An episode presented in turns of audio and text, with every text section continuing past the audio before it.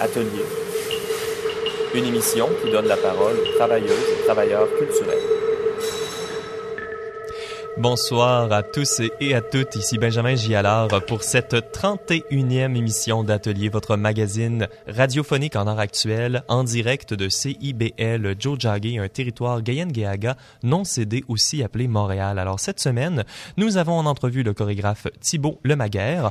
Gabriel Beck nous présente une chronique Make Sense et Charlotte Mercil nous parle de la création d'une image de marque pour le monde muséal. La création sonore sera réalisée cette semaine par l'artiste de performance Danny Gaudreau et la sélection musicale a été faite par le duo Air, composé de Louis-Philippe Bonin et David Terrien-Brongo. Nous avons justement avec nous en studio David, le percussionniste du groupe, pour nous parler de leur concert Air en Ré qui se déroulera le 10 février prochain au Jésus. Salut David. Ça va bien? Oui, merci. oui, parfait. On te prend juste avant une répétition euh, pour que tu nous présentes un peu ce concert. Alors, le duo R, euh, vous travaillez, euh, Louis-Philippe et toi, depuis 2013. Vous êtes d'ailleurs le seul duo de saxophone et percussion actif présentement au Québec. Mm-hmm. Donc, vous avez une approche très réfléchie sur la musique contemporaine. Peux-tu nous parler un peu de la thématique que vous allez explorer à votre, à votre concert au Jésus le 10 février prochain? Donc, nous, on est deux musiciens de tradition classique. Euh, mais euh, dans nos concerts qu'on organise, euh, on essaie de sortir de la thématique récitale, de la thématique examen un peu que qui se trouve trop souvent dans des, des, des dans des concerts de musique classique. Donc on essaie de, de, de, proposer, même si les œuvres qu'on propose sont assez assez classiques dans le sens musical du terme. donc on, on, offre une expérience aux spectateurs, que ce soit avec la mise en scène, la mise en lumière, et euh, l'enchaînement entre les, les pièces. Euh, puis pour ce concert-là, ça va être un concert autour de la musique spectrale. Mm-hmm. Euh, Notamment, vous allez avoir une conférence sur la musique spectrale juste avant le concert à 18h30, je crois. Mm. Alors, comment, qu'est-ce que c'est la musique spectrale, David? Donc la musique spectrale qui ne fait pas référence aux fantômes, c'est plutôt par rapport au spectre harmonique de la musique. Mm. Donc ça s'appuie, ça puise ses sources dans la, la théorie des cordes, dans la physique euh, du son. Puis, là, dans le fond, quand on, dans une note, c'est une fréquence en, en Hertz. Puis, quand on divise cette fréquence-là en Hertz en, en deux, on obtient une autre note. Donc, si mhm. on fait un, un La, par exemple, un La, c'est 440 440 Hertz. Si on divise en deux, on a 220. Ça va donner un autre La euh, plus aigu, une octave plus aiguë. Puis si on divise encore, ça ne donne pas un autre la, ça donne une autre note, puis ça se divise, euh, ça se divise pas comme au piano, ça se divise d'une autre façon qui est, qui, qui, qui en fait qui s'appelle le, spectre harmonique de, mhm. d'une, d'une note. Puis euh, la musique euh, spectrale, en fait, au lieu d'être basée sur des gammes et sur do mi sol do, par exemple, des accords, des, des, des, des arpèges comme ça, donc c'est basé sur le spectre harmonique. Donc on prend une note, disons la, et puis là, on va essayer de déconstruire la note en jouant d'autres notes qui sont issues de, ça. Carrément une autre manière de voir la musique plutôt qu'un qu'un autre courant ou juste un style musical. Tout à fait, tout à fait. Ben oui, ben j'invite nos auditeurs à visiter le radioatelier.ca pour trouver toute l'information concernant le concert et la conférence euh, juste avant. Alors on va commencer euh, l'émission en musique avec une pièce du compositeur français vivant maintenant à Montréal, Philippe Leroux. C'est un enregistrement de votre duo justement. Mm-hmm. euh, Est-ce que tu peux nous dire quelques mots au sujet de cette composition-là, puis la place un peu spéciale qu'elle a pour votre groupe? Donc la pièce, euh, la pièce s'appelle Air. Euh, la base, ça a, été écrit pour percussion euh, et, violon en fait.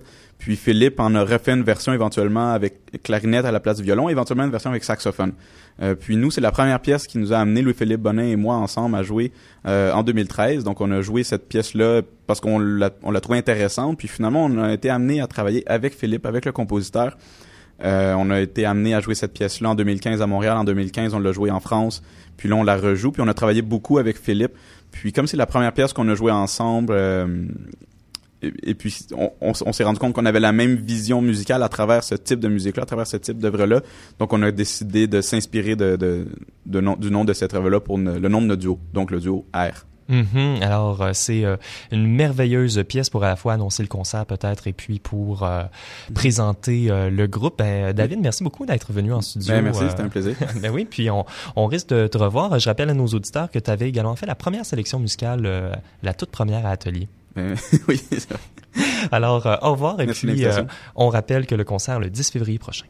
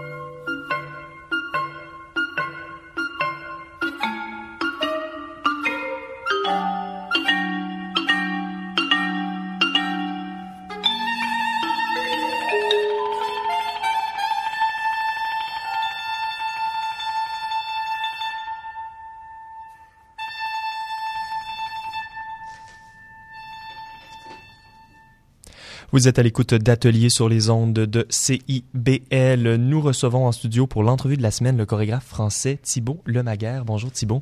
Bonjour. Bonjour. Alors euh, Thibault, euh, toi tu viens à Montréal depuis 20 euh, ans déjà, d'abord pour travailler avec la chorégraphe Danielle Desnoyers, mais tu as été invité cette fois par nul autre que notre chroniqueur Gabriel Beck dans le cadre d'une résidence de création à Tangente. Une habitation. Oui, tout à fait. Euh, et puis, euh, Thibault, tu organises également un, euh, un workshop en auto-hypnose le 9 et 10 février prochain. Voilà, à destination des créateurs. Oui. Aussi bien du champ du spectacle vivant que des arts visuels ou autres créateurs, peu importe. Mm commençons donc par parler d'hypnose, justement. Donc c'est comme on disait destiné aux créateurs qui sont engagés dans un processus de création et ça vise à tirer profit des ressources de notre inconscient. Est-ce que tu peux nous parler un peu de comment cette approche de l'hypnose se distingue par exemple d'une approche euh, thérapeutique ou d'une approche spectaculaire comme Mesmer et euh, le monde du spectacle? Bon, déjà, euh, moi je me sers, enfin c'est l'hypnose ericksonienne en particulier, donc c'est une hypnose très permissive et qui d'emblée s'affranchit de, de l'image qu'on peut se faire de l'hypnose habituellement quand on voit des spectacles d'hypnose qui en fait euh, mêlent euh, l'hypnose mais à l'illusionnisme, etc. Mhm.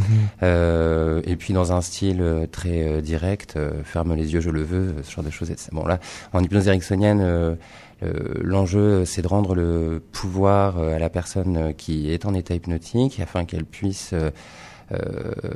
par elle-même trouver les ressources dont elle dispose. On considère en fait que l'inconscient est un réservoir illimité de, ressources et donc euh, là en fait c'est pas du thérapeutique euh, puisque on va vraiment, enfin le, cadre du workshop, ça va être de, quel que soit l'endroit où les artistes qui vont venir ou créateurs, euh, quel que soit l'endroit où ils sont dans leur processus, l'enjeu va être de définir un objectif qui sera donc entendu par l'inconscient, euh, qui va favoriser le processus de création dans lequel ils sont, que ce soit le moment de l'élaboration ou si c'est une étape finale de finalisation de, mhm. etc.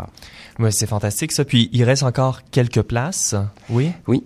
Et puis il reste quelques places et puis on a mis sur notre page euh, internet euh, radioatelier.ca euh, tes coordonnées, tes coordonnées Facebook et puis la manière pour s'inscrire c'est très simple, on t'envoie un message privé et puis tu vas dire à nos auditeurs s'il reste de la place pour s'inscrire. Fantastique. Ben oui, non, mais c'est super intéressant. Euh, L'hypnose, surtout comme outil de création euh, pour pouvoir euh, s'interroger. Euh, notre inconscient, c'est quelque chose que tu utilises également dans ta propre pratique depuis longtemps. En vérité, on n'interroge pas l'inconscient, mais on, ah on s'adresse à lui en utilisant des images, mais on n'a pas accès à ce qui se passe au niveau inconscient. Au contraire, ah. voilà, on ne va pas interpréter ou décrypter le langage de l'inconscient, on va plutôt parler le langage de l'inconscient en allant chercher des images. Merci de la distinction. Et puis, parlons d'images, parlons d'images qu'on retrouve dans ta pratique, euh, Thibault. Tu, présenteras au 104 à Paris une pièce pour cinq performeurs ayant pour titre Virage, une pièce qui est très visuelle. C'est euh, une chorégraphie qui utilise une technologie de repérage du mouvement, donc motion tracking, et de cartographie vidéo, donc euh, de projection mapping. Alors, cette, euh, cet appareil technologique-là suit d'une certaine manière les performeurs, mais les performeurs euh, tentent d'interférer avec le bon fonctionnement de cette machine-là. Est-ce que tu peux nous parler un peu de ce travail-là, à, la fois euh, dans le rythme hypnotique, mais également dans ce travail technologique, puis Qu'est-ce que ça peut nous dire sur ta pratique? Hum, Alors l'enjeu là euh, de l'enjeu de l'utilisation d'outils technologiques, euh, c'était de voir comment est-ce qu'on allait pouvoir plier l'outil technologique au corps, parce que je trouve que bien souvent euh, c'est l'inverse qui se passe dans les performances où les spectacles utilisent une nouvelle technologie. Euh, donc là, ben, les danseurs euh, s'organisent collectivement. En fait, ils sont dans un espace de surveillance, ils sont repérés en infrarouge par une caméra de surveillance. Et la façon dont ils ont, ils marchent, ils ne font que marcher, et la façon dont ils s'organisent collectivement euh, dans l'instant présent, dans la perception des uns et des autres pour euh, faire euh, les choix les plus appropriés, en fait, vont venir faire intrusion dans la machine et l'empêcher de fonctionner telle qu'elle aurait mhm. évolué. Donc, au bout d'un moment, la, les projections lumineuses n'arrivent plus à poursuivre tout à fait correctement les, les danseurs qui finalement se transforment en ligne euh, dans l'espace qui se confondent. Enfin, ça devient une sorte de tableau euh, vivant. Euh, et en ça, voilà, pour faire le, lien avec l'histoire des arts visuels, c'est qu'en fait le spectacle n'est, enfin, c'est pas vraiment un spectacle de danse. On, voit pas la danse là où on l'attend. au bout d'un moment, ça devient juste des formes géométriques qui se confondent les unes dans les autres et qui en fait nous font vivre et éprouver une expérience hypnotique assez intense, assez Mhm. hallucinante. Oui, puis c'est la danse, la danse également dans le son, parce qu'il y a une partie de ce spectacle-là qui va se faire euh, dans le euh, sans lumière, parce que c'est le but de, de, de dérouter cet appareil-là, justement, de- d'être dans le, le son, le, le sombre, dans le noir, et puis les auditeurs vont euh, justement écouter la danse. Alors après, il y a tout un travail de composition sonore qui est fait pour le spectacle. Je travaille avec euh, David Merlot. Mhm. euh, et qui lui aussi, euh, en fait, dans, la dans sa structure de composition, a cette intention de faire intrusion dans la machine. Donc il est plutôt du côté des danseurs que du côté de la machine. voilà, Il y a un certain parti pris qui est pris. euh, c'est clair. On résiste définitivement euh, à la nouvelle technologie. Oui, et puis euh, ça, ça m'amène à penser à autre chose, justement, cette manière dont on travaille avec la technologie. Tu as défini en, en pré-entrevue avec moi, la, plan, la danse était euh, de déployer une poétique de la transformation. Donc c'est un peu comme apprendre une langue étrangère, un peu comme justement le dérouter cette nouvelle technologie. ce que je te disais, c'est qu'en effet, pour moi, une définition de la danse, ça pourrait être dire que c'est l'art des transformations, et en ça, je fais aussi lien avec ma, mon intérêt pour l'hypnose, autant en tant qu'outil Mhm. euh, de travail euh, personnel ou collectif, ou en tant qu'outil dramaturgique. Euh, Oui, donc la transformation, la place de la transformation dans ton travail. Eh ben, euh, oui, bah voilà, c'est-à-dire je, je, la place de la transformation dans mon travail. euh, Comment dire Ce qui m'intéresse, c'est de montrer le corps justement au moment même où il est en train de se transformer. Je pense que dans toutes les formes de danse, euh, on, on- c'est ce qui est bien souvent donné à voir, enfin une forme de- d'organicité du corps euh, qui euh, il y a ce qui, ce qui, Oui. qui, qui, en fait, en tout cas, ce qui m'intéresse en termes de présence au plateau, c'est de voir comment est-ce que les individus peuvent disparaître au profit de la manifestation de leur corps dans son organicité, et c'est là où euh, la transformation opère et euh, apparaît. Oui, puis il y avait une distinction que qu'on faisait à micro fermé euh, avant euh, cette entrevue, euh, justement la différence entre travailler un geste et habiter un geste. Mhm. Et il y a justement cette transformation-là qui, qui, qui existe dans la, le travail avec le performeur ou la performeuse dans, euh, dans cette habitation-là. Ouais, Est-ce que tu peux parler de, distinction? Bah, C'est-à-dire, j'oppose vraiment la- habiter l'espace à occuper l'espace. C'est-à-dire, habiter, ça serait conjoindre l'action à la perception de ce qui se passe. C'est-à-dire, si je, je vais quelque part, par exemple, enfin, éventuellement, euh, euh, c'est pas une ligne droite, le, le chemin le plus rapide de A à B, euh, euh, qui serait ça, hein, occuper l'espace, quel que soit le lieu dans lequel on serait, on ferait exactement la même chose. Là, non. Euh, si en cours de route, je vois quelque chose au loin qui attire mon attention, et ben, éventuellement, je dévie euh, et je m'autorise à m'arrêter, à faire euh, autre chose que ce qui était prévu, en ayant toujours en vue euh, le chemin, euh, l'objectif, le lieu où, où je voulais me rendre. Euh, donc pour moi la différence entre habiter, occuper, enfin habiter l'espace, c'est-à-dire oui, c'est conjoindre l'action à la, perce- la perception à l'action. Et hum, oui voilà. Hum. Et ça, ça donne euh, également, euh, je crois, des euh, chorégraphies ou, ou des spectacles ou des propositions qui sortent d'une certaine ère du temps. On parlait de la fascination pour les images de violence qu'on retrouve même dans la chorégraphie qui vont pousser le corps à bout. Euh, Est-ce que cette manière justement d'habiter l'espace va arriver avec des propositions plus euh, respectueuses peut-être euh, des, euh, des personnes qui sont en performance? C'est-à-dire que moi, ça m'intéresse beaucoup la question du soin euh, dans l'écriture chorégraphique. Et, aussi, si j'utilise de l'hypnose ericksonienne, c'est pour euh, donner plus de liberté aux personnes avec lesquelles je travaille, pour qu'elles puissent se transformer exactement l'endroit où elles ont envie. Euh, mais en tout cas, la question du soin, elle m'importe beaucoup, surtout dans le champ chorégraphique, parce que on voit en effet euh, énormément de spectacles euh, qui sont peut-être de l'ordre du divertissement ou peu importe, mais où euh, le, le corps, la violence qui est faite au corps euh, et qui est cachée derrière une jolie image euh, est pour moi beaucoup plus signifiante finalement que l'image elle-même. Et, hum, et c'est vrai que la danse est, est extrêmement touchée par euh, euh, bah, la, la question du, du consentement qui serait un consentement euh, obéissant, une acceptation, enfin un choix qui n'en serait pas un, quoi. C'est-à-dire céder euh, à ce qui nous est euh, commandé, quoi. Et voilà, donc en effet, dans la façon dont je construis mes spectacles, euh, je cherche à à euh, éviter ce genre d'écueil. Donc, en effet, la question du soin, elle se pose, c'est-à-dire euh, la question du soin, la question du consentement.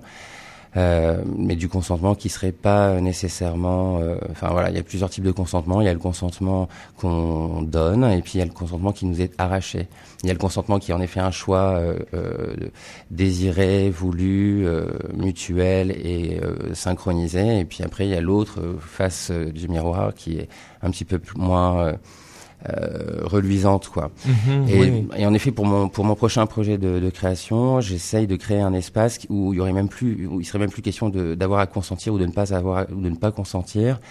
Euh, mais voilà, trouver une sorte de de, co-créer des gestes justement de soins euh, à l'écoute du non-verbal euh, et qui serait euh, co-construit à chaque instant et qui, par définition, euh, ne poserait même pas la question de la négociation car euh, ou, même d'un consentement euh, Mhm. Oui, parce que souvent, quand on parle de consentement euh, dans l'espace médiatique euh, ces temps-ci, on voit ça comme euh, le terme paradis. Bon, si on donne le consentement à ce moment-là, tout est correct, mais en fait, ça décrit pas nécessairement des gestes qui sont faits pour le plaisir ou qui sont également Oui, et attendus. puis en, en effet, on entend beaucoup dans les médias que consentir. Enfin, dès qu'on dit consentir aujourd'hui, on pense qu'il s'agit d'un consentement mutuel, désiré, choisi et synchronisé entre plusieurs personnes.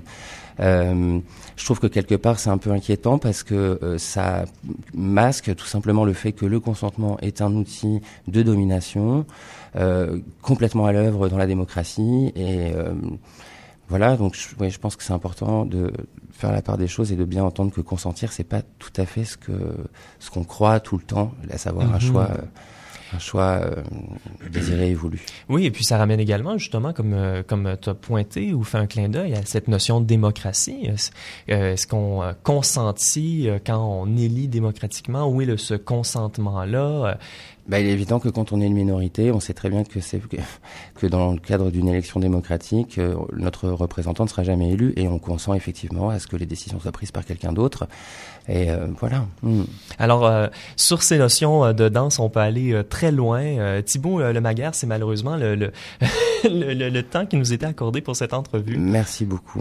Mais c'est très, très, très intéressant tout ça. Si vous êtes à Paris, le spectacle Virage sera dans... Les 30 et 31 mars, au Ex- 104 à Paris. Exactement. Alors, toutes les informations sont au radioatelier.ca. Merci beaucoup.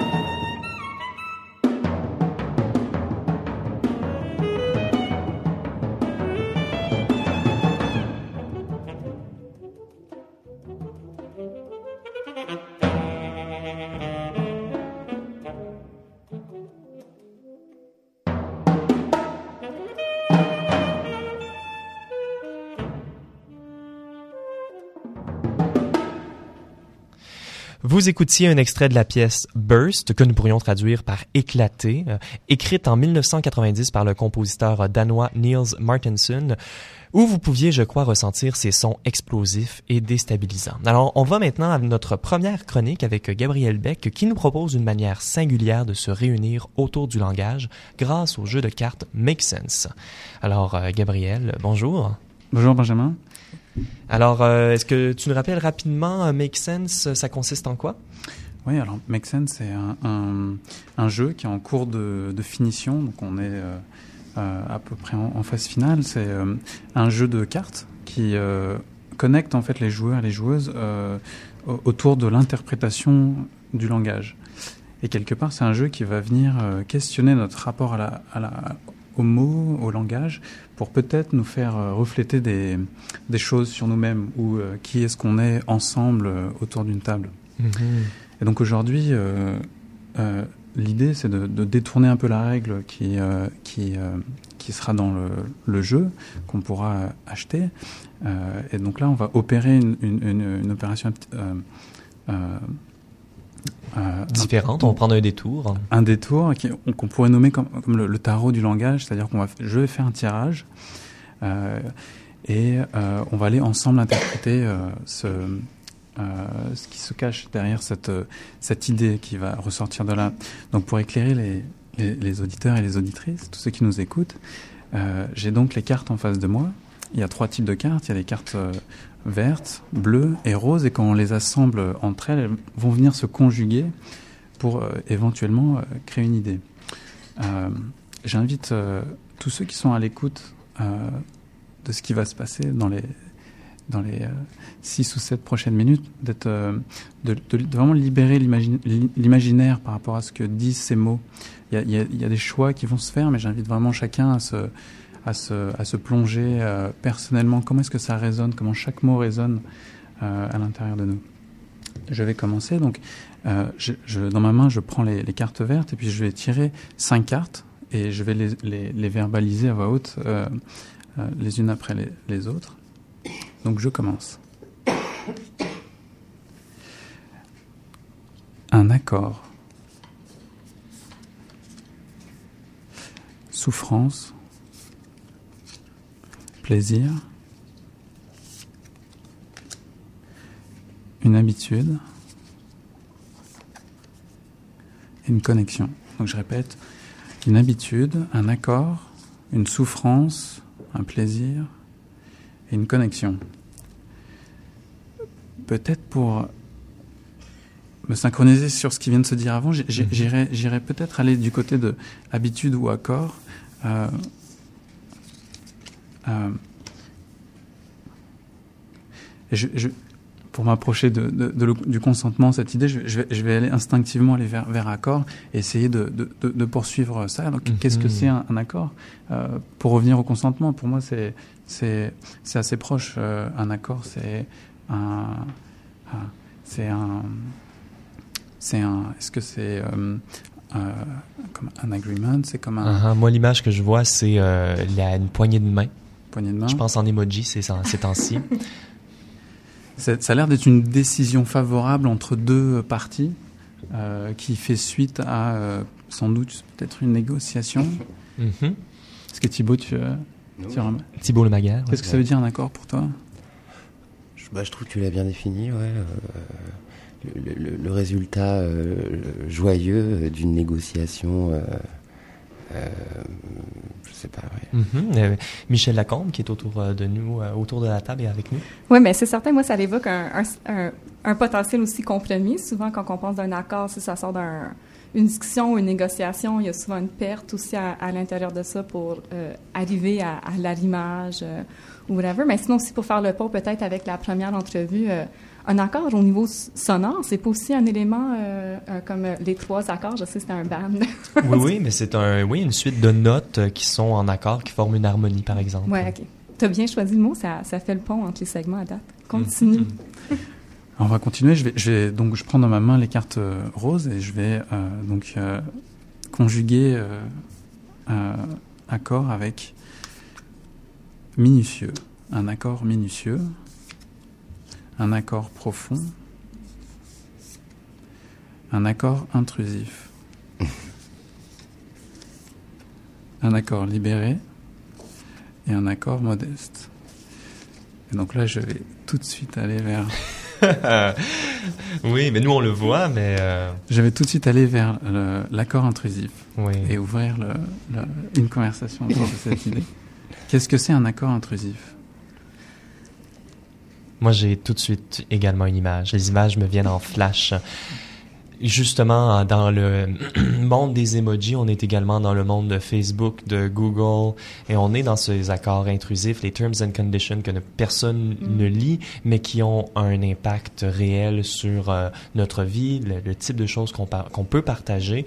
Et je crois qu'on pourrait avoir ce genre d'accord intrusif-là. C'est également des accords qu'on ne peut pas échapper dans notre euh, vie quotidienne. C'est très difficile de pouvoir faire sans, euh, sans justement ces corporations euh, très grandes qui nous obligent d'une certaine manière, ces accords-là. Moi, c'est ça qui me résonne le plus, je pense, Benjamin, cette idée-là de en fait. Quand je pense à, ça, je pense à euh, être forcé, soit par le passage du temps ou des phénomènes extérieurs de nous, à prendre décision, ou peut-être même prendre décision par ne pas vouloir prendre décision, ou finir par prendre d'accord sans vouloir prendre d'accord, et finir avec, euh, ben, si on prend l'exemple euh, des enjeux politiques, de, de choisir ne pas participer souvent devient une forme de participation qui apporte un résultat que peut-être on n'aurait pas choisi. Thibaut Ouais, Maillard. ouais, moi je trouve que accord là donne un, enfin il prend un autre sens le mot accord, il, il prend presque le, le- le sens de, de contrat quoi, c'est-à-dire on a contractualisé quelque chose, là maintenant il y a un accord, il est intrusif, trop tard, c'est fait, euh, on peut pas revenir en arrière, c'est voilà, c'est c'est- c'est- là, le mot accord a plus tout à fait la même le même goût que.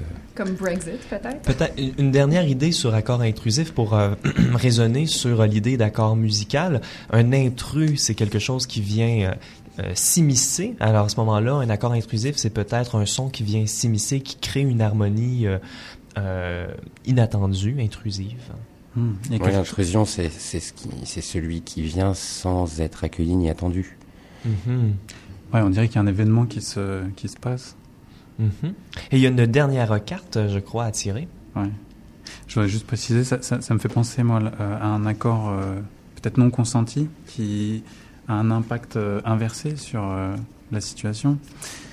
Et donc pour compléter l'idée, euh, je vais prendre les cartes bleues pour donner un point de vue sur cette, sur cette idée. Labelliser accord intrusif. Troublé par un accord intrusif.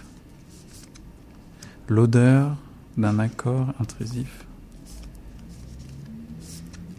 Déguster un accord intrusif. Ou enfin, dans la chair d'un accord intrusif. Mhm. Je, je répète. Labelliser accord intrusif. Troublé par un accord intrusif. Déguster un accord intrusif. L'odeur d'un accord intrusif. Dans la chair d'un accord intrusif. Ah. Le choix est difficile. Le choix est difficile, oui. Est-ce que tu vas du côté de la ressource ou du côté de la polémique? Troublé par un accord intrusif, ça a l'air assez évident, Quand il y a un intrus, euh, ça trouble.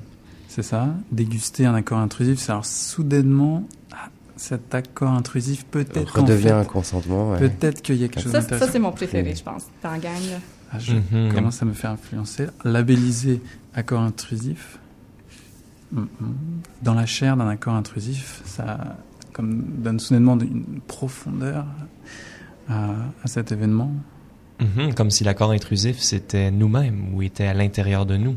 Donc pas avec une partie qui serait nécessairement considérée comme à l'extérieur. J'ai une, une tentation vers le déguster un accord intrusif pour retourner à la situation. euh, déguster un accord intrusif. Mhm. Alors Michel, toi, qu'est-ce que qu'est-ce que que, que dégustais-tu dans ce mot? Euh, C'était intuitif, ça me donnait l'impression, mais quand tu décrivais accord euh, intrusif, euh, on dirait que le, mot déguster pour moi apporte avec lui un sens de plaisir, euh, ce qui me rend mieux à l'aise avec la balance de la phrase. Je pense ça, ça apporte Mhm. quelque chose d'un petit peu euh, moins troublant où ça, ça, ça, ça retourne aussi du- au corps, mais d'une façon euh, plus euh, euh, voulue, là, ou euh, c'est ça, Mhm. plaisante.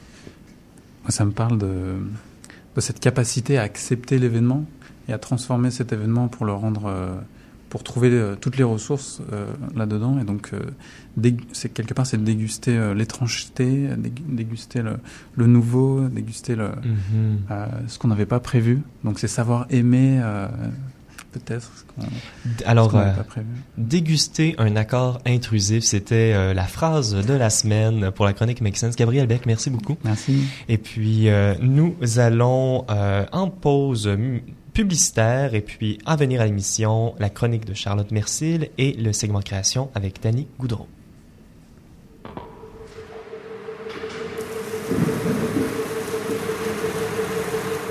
CIBL 101.5. Facile d'avoir la mobilité à cœur. Yves Cormier de Repentigny en est la preuve. Ben moi, j'utilise le stationnement incitatif à la station Radisson. Je prends le métro jusqu'à Berry-UQAM. Et quand je suis dans le métro, j'ai plus de stress. Il y a plus de problèmes, de préoccupations par rapport au trafic, aux travaux, à la température. J'ai même le temps de lire.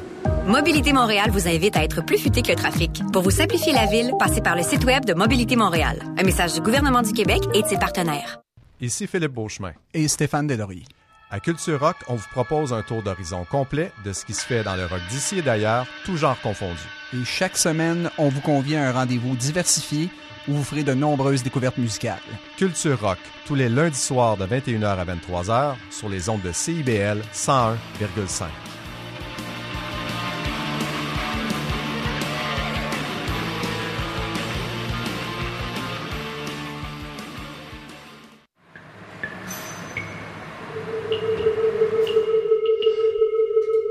Bon retour. Bon retour à Atelier sur les ondes de CIBL. Je m'appelle Benjamin J. Allard et je vous présente l'émission des travailleuses et travailleurs culturels jusqu'à 19h. Vous pouvez réécouter toutes nos émissions au radioatelier.ca ou nous écrire à la sous la page Participer à Atelier. Notre chroniqueuse Charlotte Mercil ne pouvait malheureusement pas être des nôtres en studio ce soir, mais elle nous a quand même cuisiné une recette d'ingrédients gagnants qu'utilisent les musées les plus reconnus au Québec dans le monde. Écoutons-la à l'instant. Dans l'écosystème du divertissement et de la culture, les musées forment une entité assez complexe. D'une part, à travers leur volonté de se renouveler constamment dans l'air du temps, et de l'autre, de préserver leur mission d'origine de conservateurs de la mémoire et du patrimoine collectif. Ils se sont aussi donné comme devoir de rendre accessible une variété d'œuvres d'art au grand public, toujours selon la vocation en question. C'est là que le marketing entre en scène. Comment les musées peuvent-ils tirer leur épingle du jeu en se positionnant sur le marché? Car oui, la culture est un secteur crucial de l'économie capitaliste dans laquelle nous vivons, et en choisissant des segments cibles précis. Je vous propose cette semaine de suivre avec moi à partir d'exemples tirés de musées importants québécois et d'ailleurs une recette composée des ingrédients nécessaires à une image de marque forte. Premièrement, une bonne image de marque se fonde sur un lien étroit avec la communauté immédiate du musée et sur le degré de représentation de celle-ci dans les collections et l'espace muséal. Auparavant, le musée servait surtout une fonction de soutien aux grands mouvements nationalistes du 20e siècle. C'était un peu comme des cabinets de curiosité. Si on pense au British Museum, il est encore un peu comme ça car il regorge de trouvailles d'aventuriers britanniques qui causent encore la polémique. Ça implique l'exposition de pièces volées à d'autres nations. On pense d'ailleurs aux frises du Parthénon qui se situe à Athènes, en Grèce. Et plus près de chez nous, à Pointe-à-Calière, on raconte et on porte fièrement l'histoire dite officielle de Montréal aux yeux d'un nombre grandissant de touristes. Pourtant, une grande partie de ces collections empruntent le narratif de la colonisation, plus précisément de la supériorité d'une nation dite salvatrice sur une autre. Avec la globalisation, l'immigration de nouvelles communautés culturelles et des politiques qui prônent le pluralisme culturel, les musées sont appelés à porter un visage moins européen, moins blanc justement parce que ceux qui les visitent n'appartiennent plus nécessairement à cette élite de la population globale. Ainsi, l'art public, urbain, extérieur et le white box s'invitent l'un chez l'autre pour confondre leurs définitions. Les musées dotés d'une image de marque forte vont vouloir intéresser ces segments avec un choix d'exposition différent de celui du passé, avec l'intégration d'artistes autochtones et d'autres minorités visibles par exemple.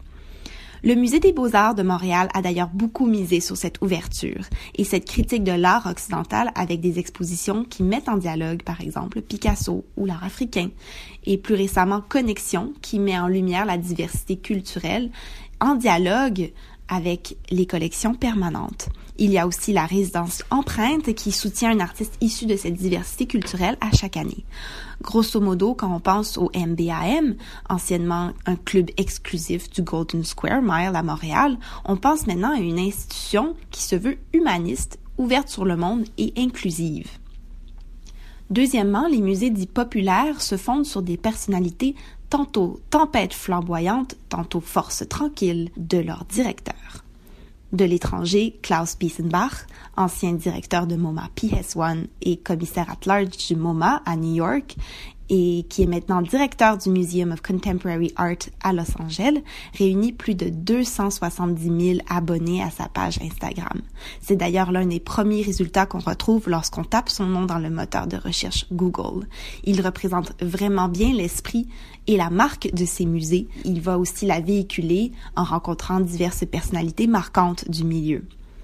Au Québec, Nathalie Bondil, la directrice et conservatrice en chef du Musée des beaux-arts de Montréal, toujours, s'est forgé une image publique très étoffée en participant énormément d'émissions de télé, de radio, en devenant ambassadrice de différentes causes. On la consulte également pour des sujets chauds d'actualité comme l'ouverture du nouveau Louvre ou de manière plus générale dans la cohue du mouvement MeToo. Son rôle de directrice générale s'élargit pour incarner d'autres missions connexes aussi, comme la thérapie, la guérison par l'art, la diversité culturelle, des causes aussi qui sont communautaires, donc l'accessibilité, l'éducation. Et elle véhicule ces valeurs à travers le choix des expositions présentées au Musée des beaux-arts de Montréal. Troisièmement, dans la même veine, on observe une tendance à associer la marque muséale à des causes communautaires justement, la danse contemporaine suit un peu la même trajectoire avec des initiatives qui démontrent le potentiel thérapeutique d'une exposition à l'art, à la danse, à toute forme d'art en fait. Et donc la santé et l'éducation deviennent des arguments, des portes d'entrée vers la consommation culturelle. Par exemple, si on invite gratuitement des groupes d'élèves, des groupes scolaires à réaliser un atelier de bricolage au musée ou en organisant des séances de yoga, de méditation dans des espaces d'exposition.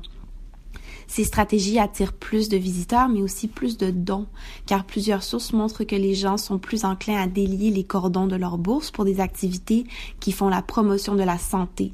Pensons aux grands centres hospitaliers universitaires ou à Leucan. Les gens qui s'intéressent à la culture comme les travailleurs culturels donnent déjà de leur temps et de leur argent c'est presque certain. Mais ceux qui restent à être séduits sont des philanthropes qui sont alliés à d'autres causes, qui ont un lien intime avec la culture et que ce lien est souvent méconnu. Le meilleur exemple est l'exposition des impatients qui sont réalisés par des personnes qui vivent avec un trouble de santé mentale, qui font en ce moment une tournée qui a commencé à Montréal, mais qui se, qui aussi dans les régions. Enfin, plusieurs se questionnent toujours si les musées devraient vraiment s'adonner aussi passionnément à ce jeu des marques, à cette, à, cette compétition, surtout quand on se retrouve dans des expositions dignes d'un film IMAX 3D, comme euh, je pense à Vikings, euh, qui, euh, qui tournait cet automne au Royal Ontario Museum. ça s'apparente au phénomène de la Disneyfication du musée dans le jargon marketing. Donc, c'est en réponse à la myopie du marketing. La myopie du marketing, c'est de ne voir que les musées comme les seuls concurrents du musée. Donc, entre eux, il y a une concurrence qui existe, bien sûr, mais le musée, maintenant, dans la suroffre culturelle, dans la saturation du divertissement qu'on a, les, les, médias de masse, Netflix est tout autant un concurrent de musée parce que l'offre a augmenté, mais les gens ont autant de temps et d'argent à allouer aux activités culturelles, ou en tout cas, ça n'a pas beaucoup augmenté dans les dernières années, mais la quantité d'informations culturelles à consommer est astronomique.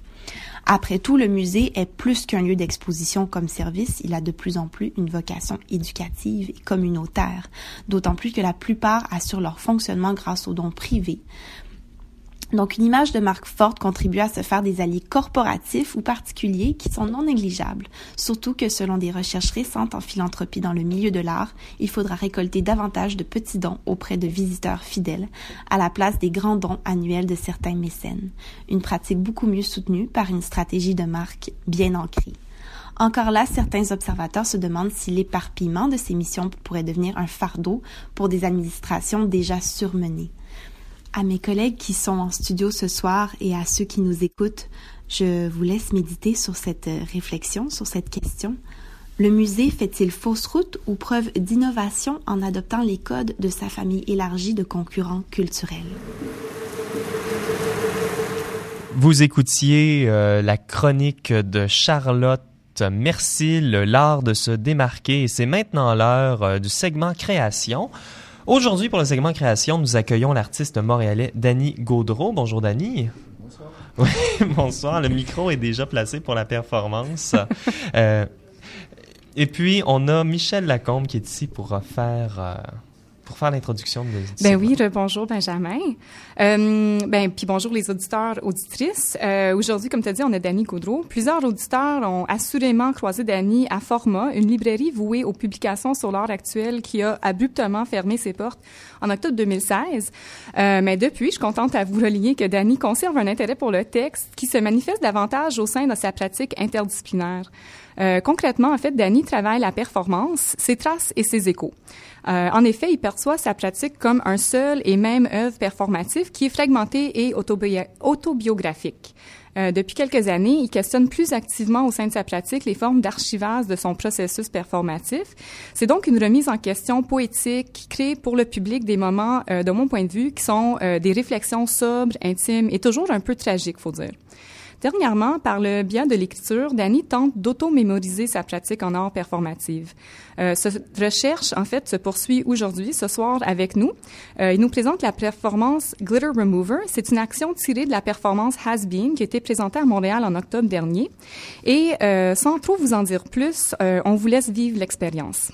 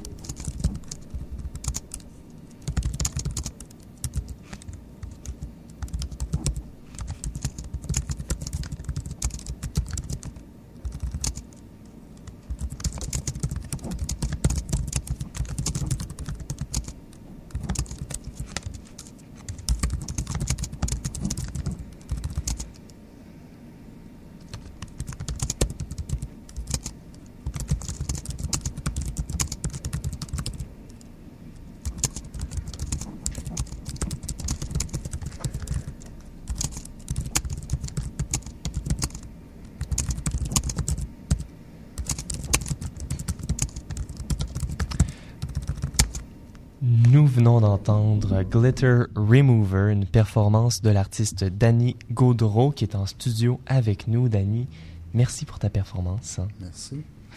Danny, l'action que tu viens de nous présenter fait référence à Asben, une performance et plus largement un corpus de travail qui comprend une série d'actions, d'images, de collages, d'écrits performatifs. Alors pour commencer, est-ce que tu peux nous parler un peu de ta démarche de création, puis euh, de la relation que les différents euh, fragments sont unis, différents fragments peuvent être unis sous le titre Asbin. Mm-hmm. Euh, comme tu dis, Asbin, c'est un, corpus de travail qui, euh, qui un peu provient euh, d'un autre projet.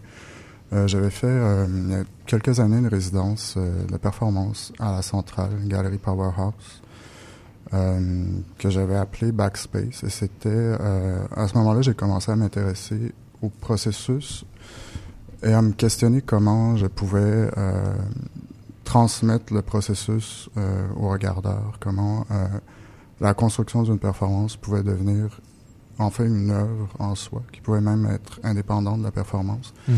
Pendant cette résidence, il y a des gens qui, qui sont venus, euh, la galerie était ouverte quotidiennement et qui n'ont pas vu la performance. D'autres personnes ont vu la performance à la fin, mais n'ont pas vu le, euh, ce processus-là, qui était euh, des œuvres papier, finalement où je documentais quotidiennement euh, le travail, la recherche pour en, en venir à, faire une performance.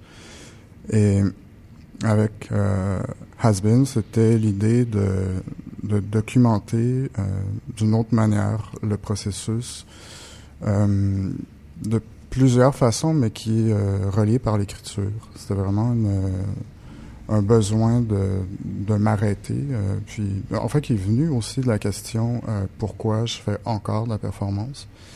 Euh, à un moment où je...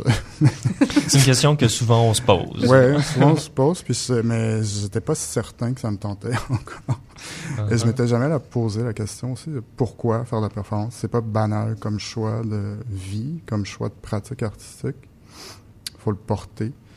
Euh, donc, j'essaie de répondre à cette question-là en écrivant, en écrivant sur le, le processus. Mm-hmm. Puis, euh, ben, en fait, j'ai eu le privilège de, de, de, te visiter pendant la performance d'Annie, oui. euh, la résidence de performance à la centrale. Puis, euh, si je me souviens bien, dans ce contexte-là, tu travaillais aussi avec des archives qui n'étaient pas les, les tiennes euh, exclusivement. Tu travaillais aussi avec des archives euh, historiques de d'autres artistes en performance. Euh, Est-ce que ce, ce changement de travailler avec des, des archives, je dirais plus euh, générales de, du canon de l'histoire de l'art et plus spécifiquement de la performance, euh, et maintenant, tu travailles plus directement avec ton, ton propre corpus euh, qui, qui s'auto-génère des documentations puis des, des traces et tout ça. Mhm. Euh, Est-ce que pour toi, c'est ça a apporté une différence de travailler soit avec des documentations, euh, c'est ça, d'artistes autres que toi versus une réflexion, je dirais, plus spécifique sur ta propre démarche? Mm.